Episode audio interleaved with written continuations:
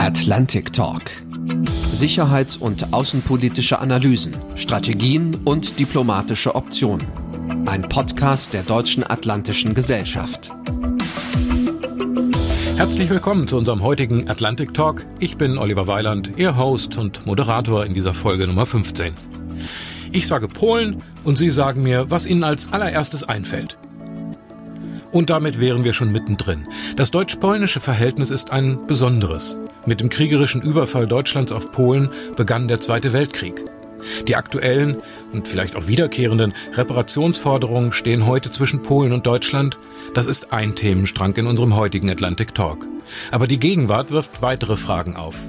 Das diktatorische Vorgehen in Polens Nachbarstadt Belarus ist Thema. Dann die Verlegung der US-amerikanischen Truppen aus Deutschland nach Polen und dann ist da ja auch noch die Nord Stream-Frage. Auch sie ist längst zu einem nicht zuletzt transatlantischen Keil in den Beziehungen zwischen den beiden europäischen Nachbarn geworden.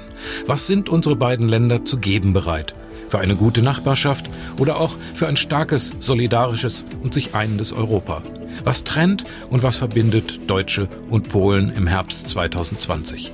Das alles möchte ich besprechen mit unserem heutigen Gast, dem polnischen Germanist, Journalist und erfahrenen Diplomat Janusz Reiter. Janusz Reiter war ab dem Jahr der deutschen Wiedervereinigung 1990 fünf Jahre lang als polnischer Botschafter in Berlin und später mehrere Jahre als Botschafter Polens in Washington tätig. Er ist Gründer und Vorsitzender des Zentrums für internationale Beziehungen in Warschau und Autor zahlreicher Bücher und Artikel in internationalen Zeitungen und politischen Magazinen. Jetzt aber Dzień dobry, guten Tag nach Warschau und herzlich willkommen, Janusz Reiter. Dzień dobry, guten Tag, hallo Herr Weiland. Ich sage Deutschland. Möchten Sie mir sagen, was Ihnen als erstes einfällt dazu? Aus polnischer Sicht ein Land, das viele zur Hoffnung ermutigt, ein Land, das manchen Angst macht, ein Land, an dem keiner gleichgültig vorbeigeht. Äh, nicht nur Polen, aber auch Polen hat eine Art Deutschlandkomplex. Diese Deutschland, dieser Deutschlandkomplex, der hat hier schon eine überragende Bedeutung. Historisch gesehen gab es äh, immer zwei Antworten auf dieses deutsche Problem. Die erste Antwort war, der Nachbar ist so stark, der ist so mächtig, man muss sich von ihm abgrenzen, denn es kann nicht gut gehen, wenn man zu nahe ist mit diesem Nachbarn. Die andere Antwort war, der Nachbar ist so mächtig, der Nachbar ist so groß, mit dem können wir etwas gemeinsam machen, mit dem, an dem, mit dem können wir schneller wachsen. Ich bin Anhänger dieser zweiten Herangehensweise. Herr Reiter, lassen Sie uns am Anfang nochmal Ihren Blick und unseren gemeinsam in die andere Richtung wenden und nach Belarus fragen, Ihren östlichen Nachbarn. Der russische Präsident Putin hat Belarus militärische Unterstützung zugesagt und er hat dabei auch auf seine Verpflichtungen aus einem Vertrag zur kollektiven Sicherheit hingewiesen, demzufolge Russland seinen Verbündeten Unterstützung bei der Verteidigung von Souveränität und Stabilität schuldet. Herr Morawiecki, der polnische Ministerpräsident, hat Russland sofort aufgerufen, jegliche Pläne einer Militärintervention ruhen zu lassen. Es besteht die Sorge, dass Putin diese alte Brezhnev-Doktrin wiederbeleben und auf weitere Länder ausweiten könnte. Sehen Sie die Gefahr, dass Belarus zu einer zweiten Ukraine wird, in direkter Nachbarschaft zu Ihrem Land? Es gibt den, den äh, Spruch, den kennen Sie wahrscheinlich, und willst du nicht mein Bruder sein, so schlage ich dir den Schädel ein. Also diese Angebote der Brüderschaft oder Brüderlichkeit, die klingen gefährlich in den Ohren von Menschen, die in den Nachbarstaaten Russlands äh, leben. Die Ukrainer haben diese Erfahrung gemacht. Die haben keine Hilfe sich gewünscht. Sie haben die unerbetene Hilfe in Anführungszeichen trotzdem bekommen. Das Ganze ist beständig Teil einer Politik, deren Sinn darin liegt, die Nachbarstaaten, die früher Teil der Sowjetunion waren, heute als Teil der russischen Einflusszone zu betrachten, zu behandeln. Die baltischen Länder sind in einer etwas anderen Lage, die sind in der NATO und in der EU, aber diejenigen, die nicht in der NATO und nicht in der EU sind, die stehen diesem russischen Anspruch ziemlich schwach und ziemlich hilflos gegenüber. Und der Westen verfolgt das und ist hilflos. Es gibt viele, die die Hoffnung haben, dass man Ländern wie Belarus helfen könnte, dass man ihnen zum Wohlstand und zur Sicherheit und zur Demokratie verhelfen könnte, ohne dass sie Russland den Rücken kehren. Das klingt verlockend, nur das funktioniert leider nicht aus einem Grunde. Russland, so wie es heute regiert wird, hat kein Interesse an Nachbarn, denen es gut geht, die demokratische, wohlhabende Länder sind. Denn solche Länder, wenn sie sich wirklich reformieren, erfolgreich reformieren, könnten manche Russen auch ermutigen, an ähnliche Reformen zu denken und das will Moskau heute nicht. Und das ist auch eben die Tragik der Geschichte. Man kann sich in politischen Kanzleien im Westen alle möglichen schönen Szenarien einfallen lassen, aber am Ende scheitern sie an dieser harten Realität. Russland hat eben leider kein Interesse am wirtschaftlichen und am demokratischen Erfolg der Nachbarländer, selbst wenn diese Länder auch so prorussisch sein mögen, äh, wie Belarus eigentlich war. Ja, genau. Wie ob es so bleibt, weiß ich nicht, denn auch äh, die Ukraine war viel pro, viel russlandfreundlicher noch vor 10, 15 Jahren als heute. Heute hat sich das gewandelt aufgrund der Erfahrungen, die die Ukraine mit Russland äh, gemacht hat. Das ist eine sehr, sehr schwierige Situation, für die man eine nicht nur westliche Reaktionen braucht, sondern man braucht eine neue Strategie, eine Gesamtstrategie des Westens, Europas und wenn es geht, und ich hoffe es geht, Europas und Amerikas. Äh, einzelne Reaktionen werden nur dann helfen, wenn sie Teil einer umfangreicheren Strategie sind. Nun weiß ich, es ist viel einfacher, äh, von einer Strategie zu sprechen, als eine zu entwickeln. Aber äh, wann entwickelt man neue Strategien? Wenn die Ereignisse äh, das erfordern, unter dem Druck der Ereignisse. Wir haben heute den Druck der Ereignisse in Belarus, aber auch die Entwicklung in Russland selbst und schließlich Ukraine. Unter diesem Druck brauchen, müssen wir, sollten wir jetzt, glaube ich, eine neue politische Strategie und auch eine neue Sicherheitsstrategie in Europa und in die westlichen Gemeinschaft entwickeln. Das ist der große Rahmen. Deutschland diskutiert im Moment, ob es denn Sanktionen geben soll gegen Präsidenten Lukaschenko. Äh, Herr Orban stünde dem entgegen. Das hat auch so ein bisschen dazu geführt, dass man hier in Deutschland sagt, könnte man da nicht das Weimar-Format reaktivieren, äh, dass Präsident Duda, Frau Merkel und Herr Macron in dieser Dreierkonstellation auch äh, Druck auf Herrn Orban ausüben, denn das ist eine klare Bremse in Bezug auf eine europäisch einheitliche Vorgehensweise und Strategie in Richtung Belarus? Also äh, es ist ganz sicher, diese drei Länder haben ein ganz besonderes Interesse an einer europäischen Oststrategie oder Russland-Strategie genau. und Belarus-Ukraine-Strategie. Ja, das äh, stimmt. Sind diese drei Länder heute dazu bereit und fähig, so eng zusammenzuarbeiten. Da bin ich leider etwas skeptisch, denn das erfordert sehr viel Vertrauen. Und Vertrauen ist leider heute Mangelware in den Beziehungen zwischen diesen drei Ländern, leider auch zwischen Polen und Deutschland, was ich sehr, sehr bedauere. Wo liegen dafür die Ursachen für diesen Vertrauensverlust? Ja, die Ursachen liegen zum Teil in dem, wovon ich am Anfang sprach, und zwar in der polnischen Unfähigkeit, sich zu einigen auf eine Deutschlandpolitik und äh, Deutschland zu akzeptieren als einen starken äh, Partner, mit dem es manchmal auch Probleme gibt, aber mit dem es viele gemeinsame Interessen gibt.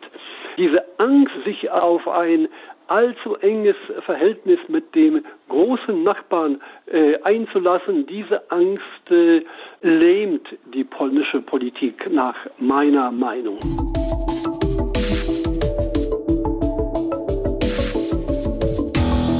Lassen Sie uns ein paar einzelne konkrete Punkte angucken. Ich denke im Moment an die Frage der Sicherheit Polens. Ja, äh, Polen hat den Wunsch signalisiert, dass die USA zum Beispiel die aus Deutschland abziehenden Soldaten doch gerne auch in Polen stationieren könnte. Es war von einer Panzerbrigade die Rede mit 4000 US-Soldaten und entsprechendem konventionellem Material auch. Verlegungsort vermutlich die polnische Grenze in Richtung Kaliningrad.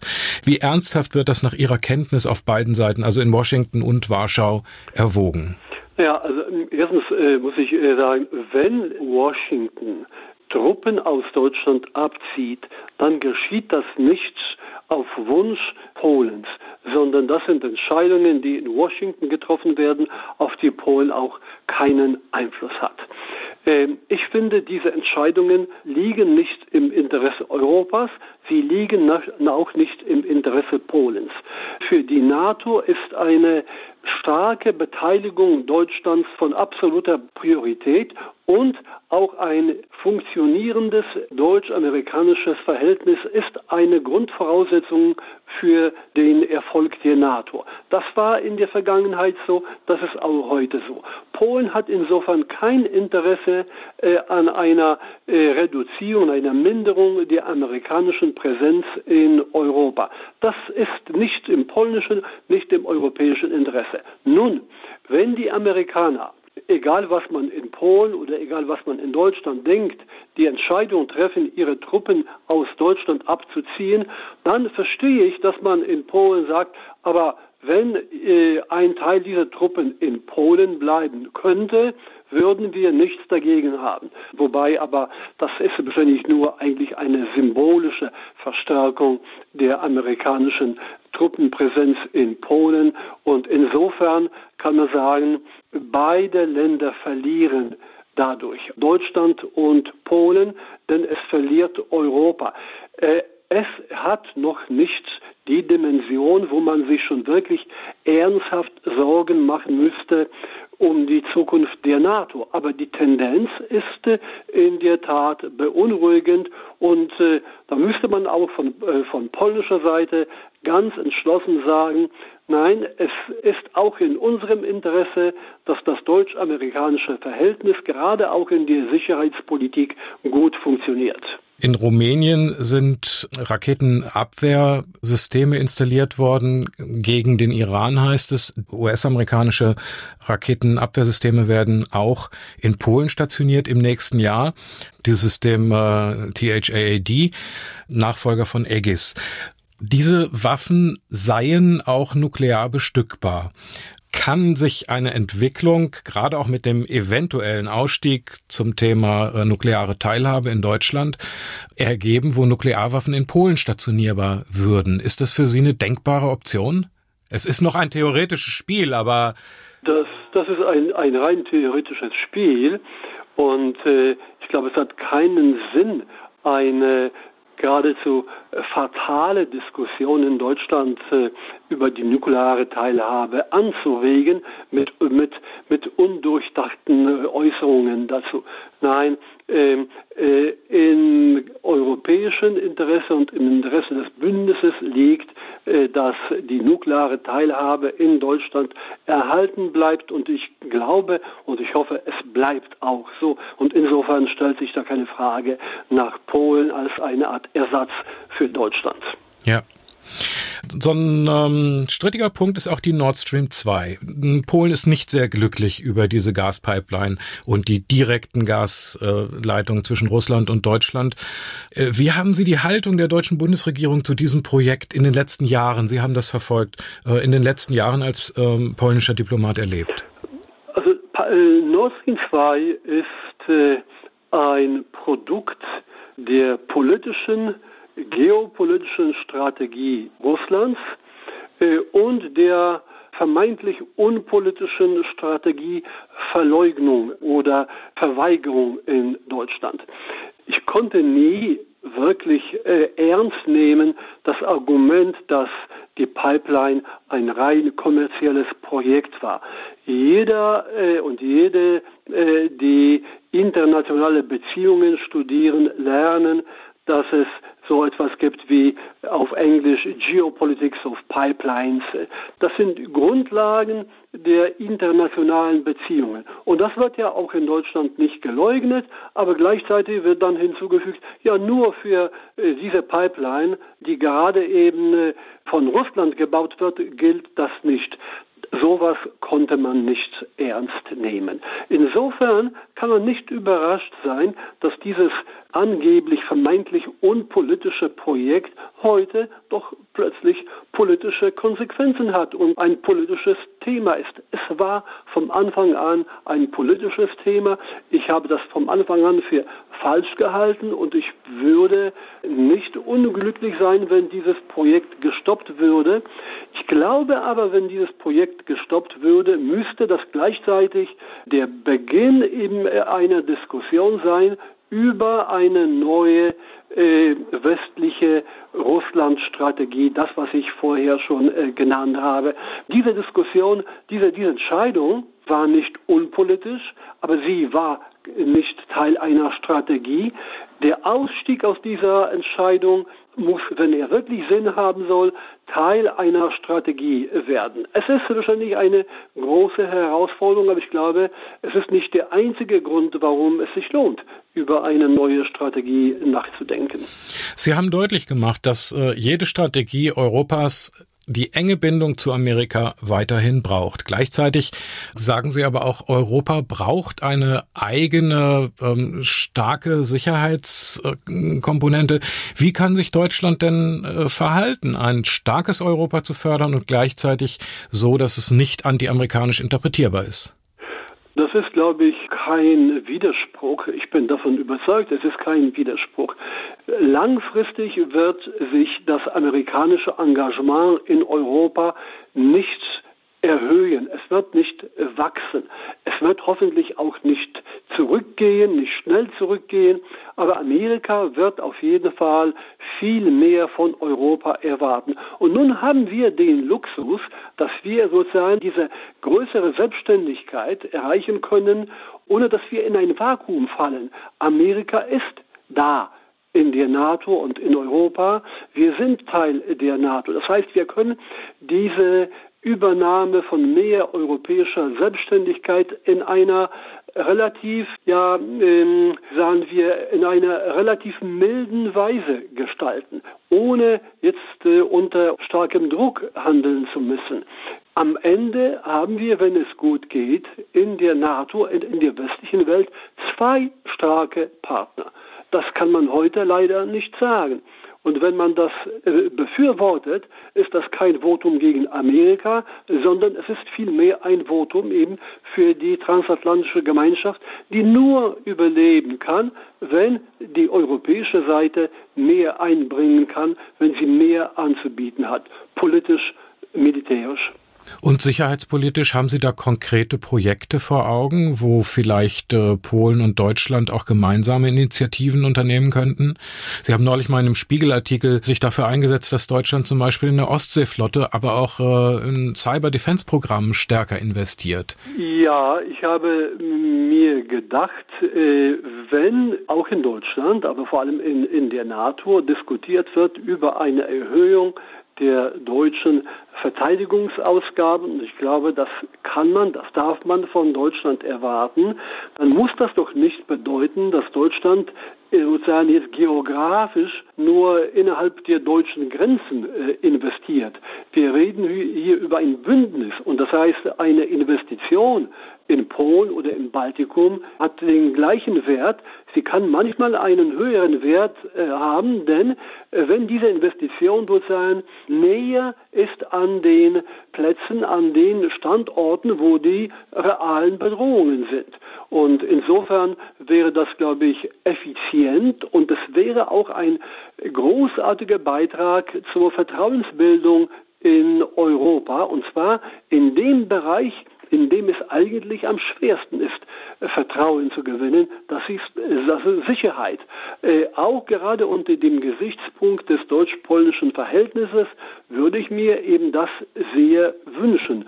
Und das wäre, glaube ich, auch ein Beitrag, den Amerika überhaupt nicht kritisieren würde. Den würde man auch im heutigen Amerika, glaube ich, willkommen heißen. Aber da müssen wir gar nicht so sehr fragen, wenn wir überzeugt sind, dass das gut ist für beide Länder, aber auch gut ist für Europa und äh, schließlich ist es gut für die äh, atlantische Gemeinschaft.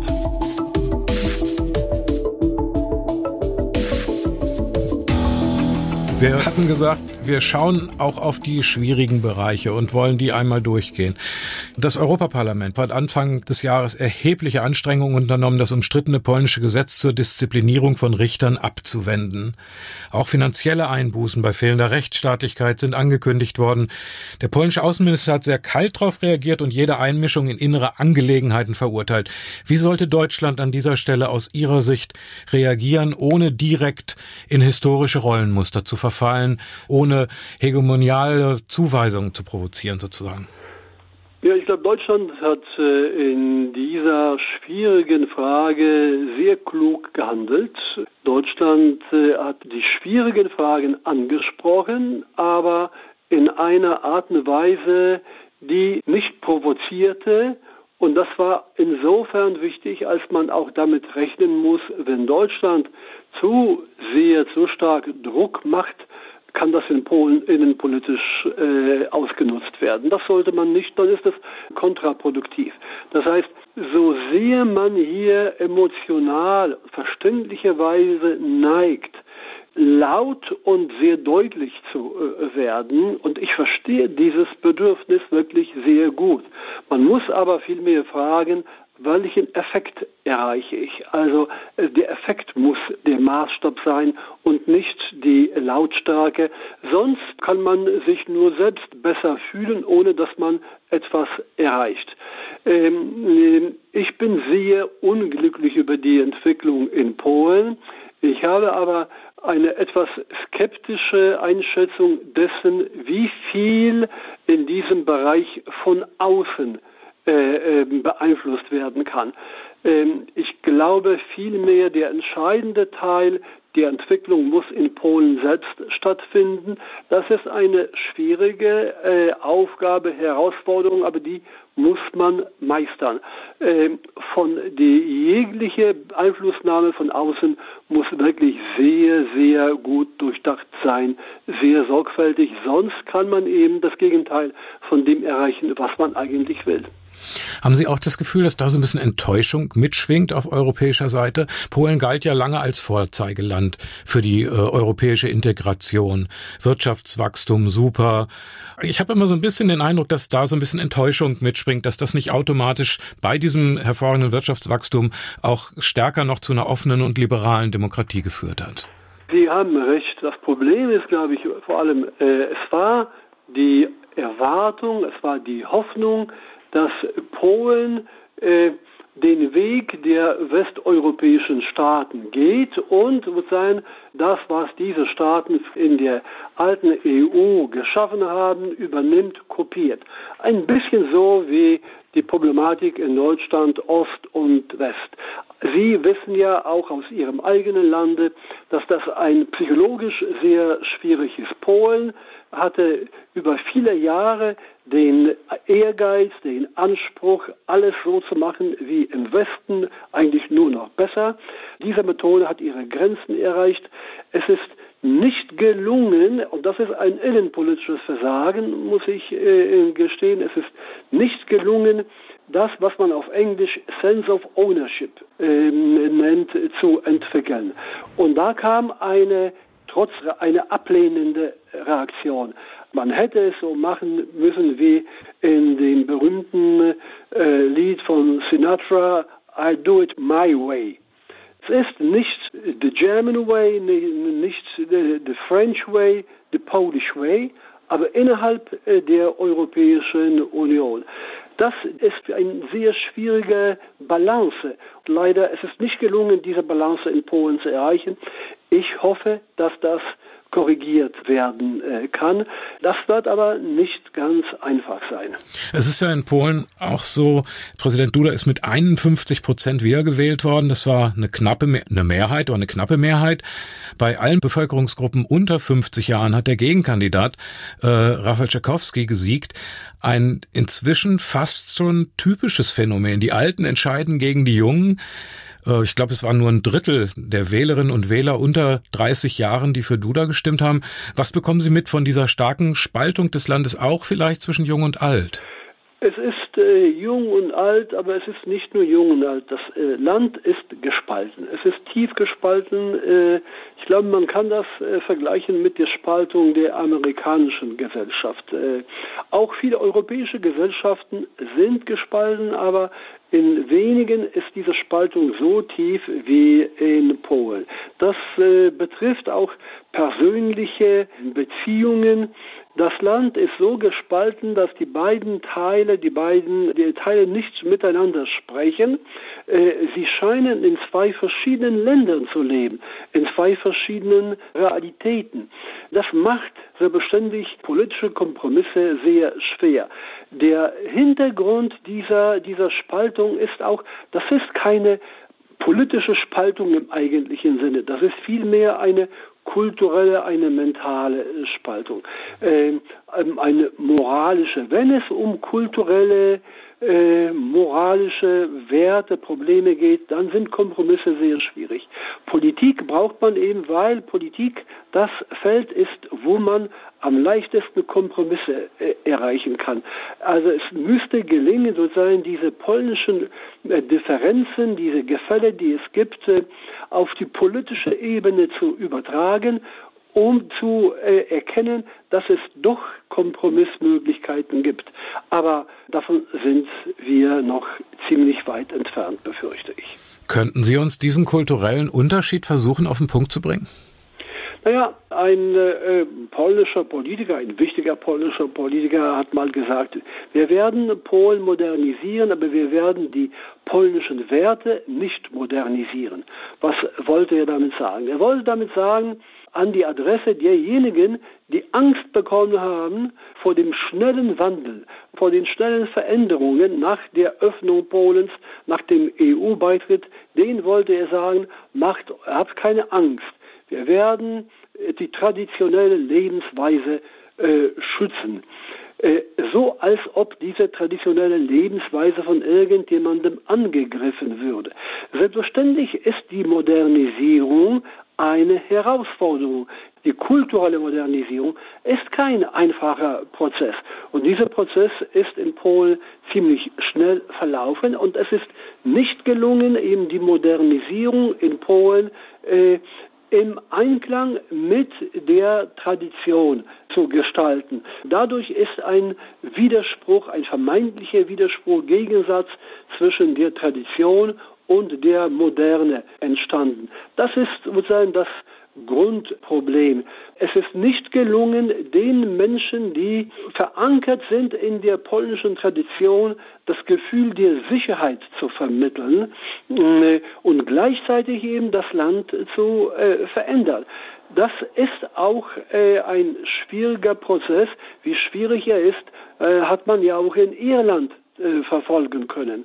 Nun, das Ergebnis dieser Entwicklung in Irland wird jetzt geradezu eben von einigen polnischen Politikern als eine Art Mahnung und Warnung äh, betrachtet. Guckt hin, sagen die, guckt euch Irland an. Wo war dieses Land vor 20, 30 Jahren und wo ist es heute? Es ist ein anderes Land. Wollt ihr das in Polen auch? Und die Antwort, die erwartete Antwort ist, nein, das wollen wir nicht. Das sagt die eine, der eine Teil, während der andere Teil sagt, ja, das genau, das wollen wir. Diese beiden Teile müssen irgendwo einen Ausgleich finden. Tja, und Versöhnung untereinander. Genau.